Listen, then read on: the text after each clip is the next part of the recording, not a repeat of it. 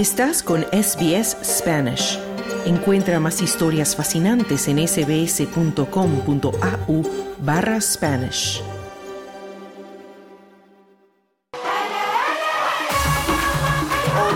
SBS en español en el Mundial Qatar 2022. Hoy mi gente viene aquí a celebrar.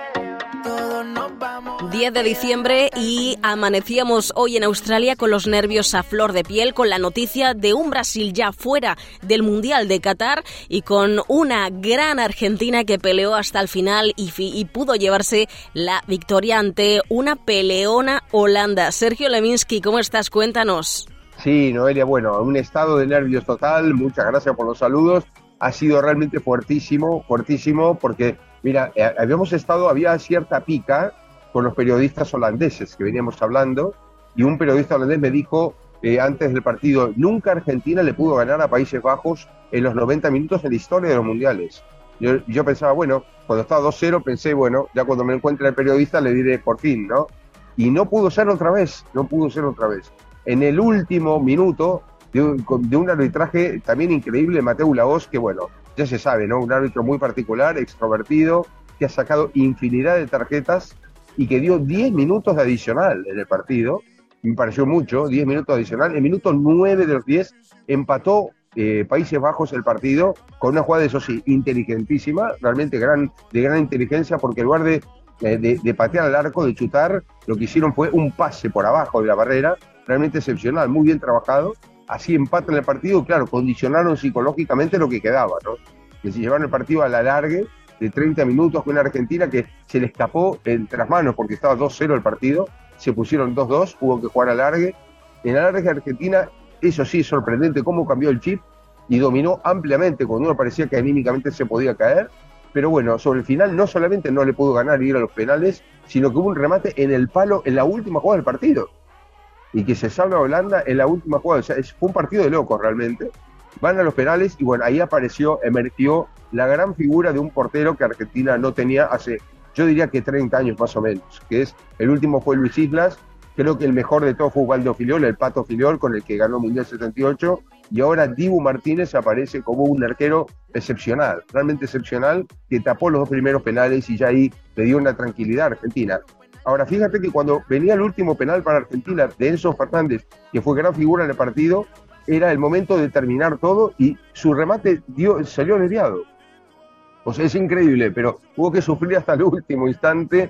Y bueno, finalmente Argentina con Lautaro Martínez, que era un jugador que no estaba andando bien en el Mundial, pudo concretar el último penal y así pasar, igual que en Brasil 2014, en aquella oportunidad contra Países Bajos fue en semifinales, ahora en cuartos de final, y va a enfrentar a Croacia. Esta es otra de las grandes sorpresas, Noelia, porque en lugar de enfrentar a Brasil, como todo el mundo esperaba, Argentina va a enfrentar a Croacia. ¿no?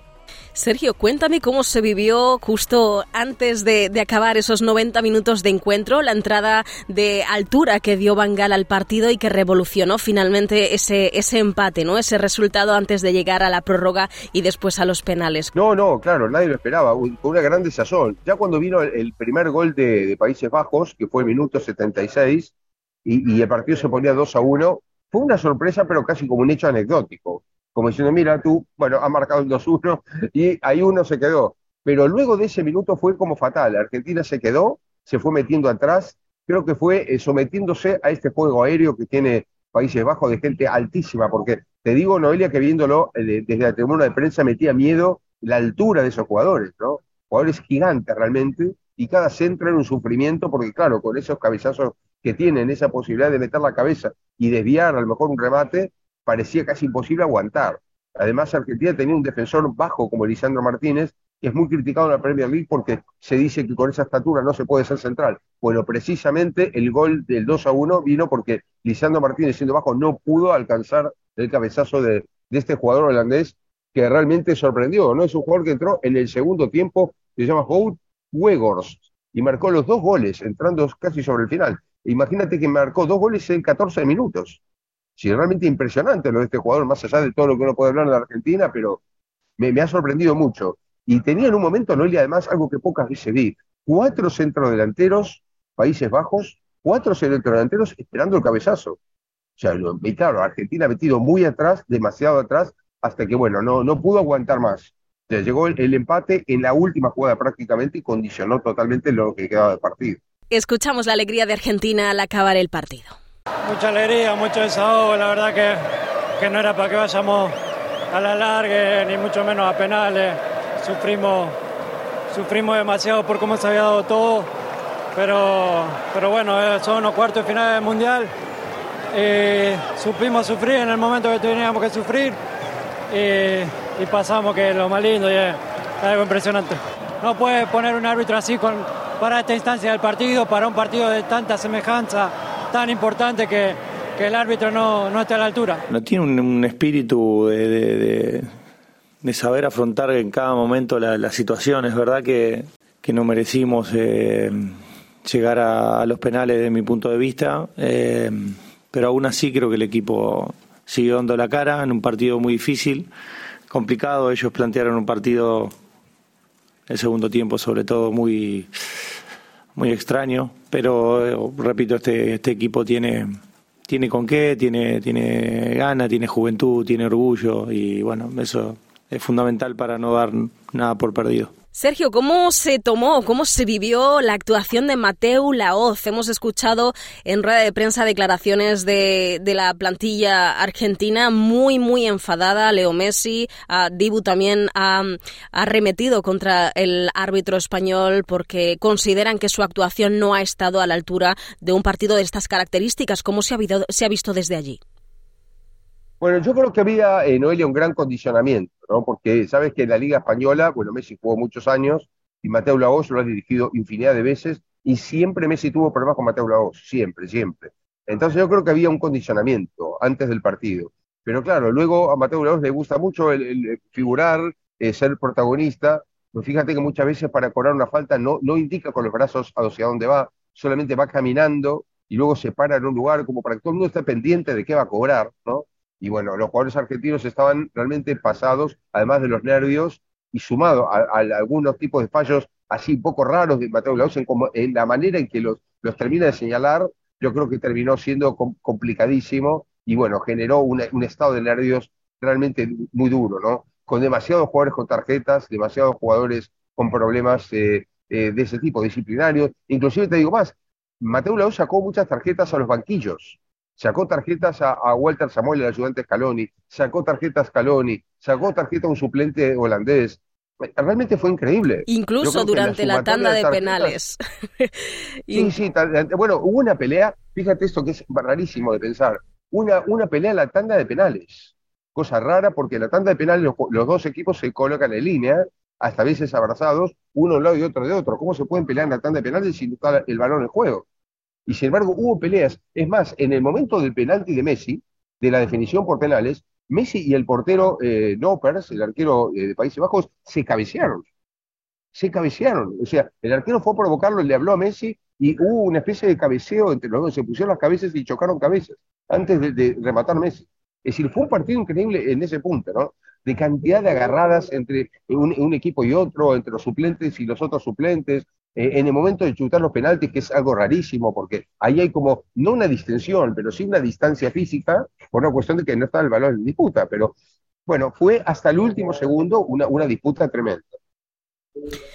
Bueno, pues buenas noticias para, para, Argentina, que pasa ya siguiente ronda y en este caso no podemos decir lo mismo de Brasil. Contra todo pronóstico, Croacia se llevó un encuentro también que fue llevado hasta el último segundo de partido con la tanda de penales sin suerte para la canareña. Cuéntanos, Sergio. Bueno, ahí también fue otro partido de locos, pero en especial yo creo que el, planteamiento de, de Dalic, el entrenador de Croacia, fue excepcional, ¿no? Es un, planteamiento muy bueno porque lo que hizo fue abodorrar el partido, hacer circular el balón bien corto para no cansar a su principal jugador, a Luka Modric, que ha, demostrado por qué es el mejor volante derecho del mundo en la actualidad. Y a Brasil ha costado mucho este partido, porque el Croacia lo fue enredando en su juego, Brasil no podía encontrar su juego en ningún momento, no encontrar sus delanteros. Mira que Brasil ha tenido nueve delanteros aquí, que debe ser un récord mundial. Están nueve delanteros de los 26 es nueve jugadores en ataque, es, increíble. Y, así todo, Brasil sacó casi todas las cartas que tiene y no pudo hacer nada. Es decir, está totalmente maniatado por el juego, por el sistema que le, puso Croacia. Cuando por fin desató esa madeja en el alargue, con un gol a los, eh, a los 10 minutos, eh, o sea, ni bien comenzó el alargue, una jugada muy, muy buena, hecha a doble pared, que es algo también poco común en este fútbol de hoy, que es una buena manera de, de desenredar un juego como el de Croacia, con un excelente gol de Neymar, enorme definición, uno pensaba, bueno, ahora sí ya está, ¿no? Y cómo hará el equipo croata que ahora está perdiendo para salir dejando espacios para que Brasil con esos delanteros que tiene pueda aprovecharlos. Pero no, Croacia pudo empatar faltando cuatro minutos para terminar el alargue y yo ahí creo, Noelia, que esto condicionó los penales. Condicionó mucho los penales porque creo que Brasil sintió que no era su día, ¿no? Que no era su día, que, que una vez que por fin lograba eh, desandar ese camino, le empatan, ¿no? Entonces creo que Brasil sintió ese golpe y cuando vinieron los penales fallaron demasiados jugadores. Es raro encontrar a Marquinhos fallando un penal, por ejemplo. No solamente por la técnica que tiene, sino porque es el capitán del PSG, es un jugador de mucho carácter y normalmente no falla los penales. El único que no falla nunca es Casemiro, que realmente demostró la casta que tiene, pero el resto de jugadores de Brasil me llama mucho la atención que hayan fallado, pero creo que fue por el condicionamiento del alargue, ¿no? De esto de pensar, ya lo tengo, ya lo tengo, y que Croacia le empatara pero bueno, Croacia demostró otra vez, igual que en el Mundial pasado, que tiene un equipo y unos jugadores para tirar, vaya a saber hasta cuándo, ¿no? Porque realmente uno piensa, eh, bueno, eh, todos los partidos parece que Croacia está ahí, como en el medio, navegando por una, un intermedio, una meseta, y termina siempre sacando los partidos adelante. Fíjate que va invicto y le ha tocado jugar contra Bélgica, contra Marruecos, contra Brasil, y sigue, y sigue, y sigue, ¿no? Bueno, Sergio, pues ha sido como siempre un auténtico placer. Espero que hayas podido descansar estos días de atrás porque nos queda fútbol y de mucha intensidad. Gracias por estar con nosotros. Por favor, un placer, Noelia. Y sí, trataremos de aprovechar. Bueno, mañana tendremos un partido también de locos, unos mejores del Mundial, seguro, muy prometedor, que es Inglaterra-Francia. Así que estaremos en ese partido y ya, ya lo comentaremos también. Así que un fuerte abrazo. ¿Quieres escuchar más historias como esta? Descárgatelas en Apple Podcasts, Google Podcasts, Spotify o en tu plataforma de podcast favorita.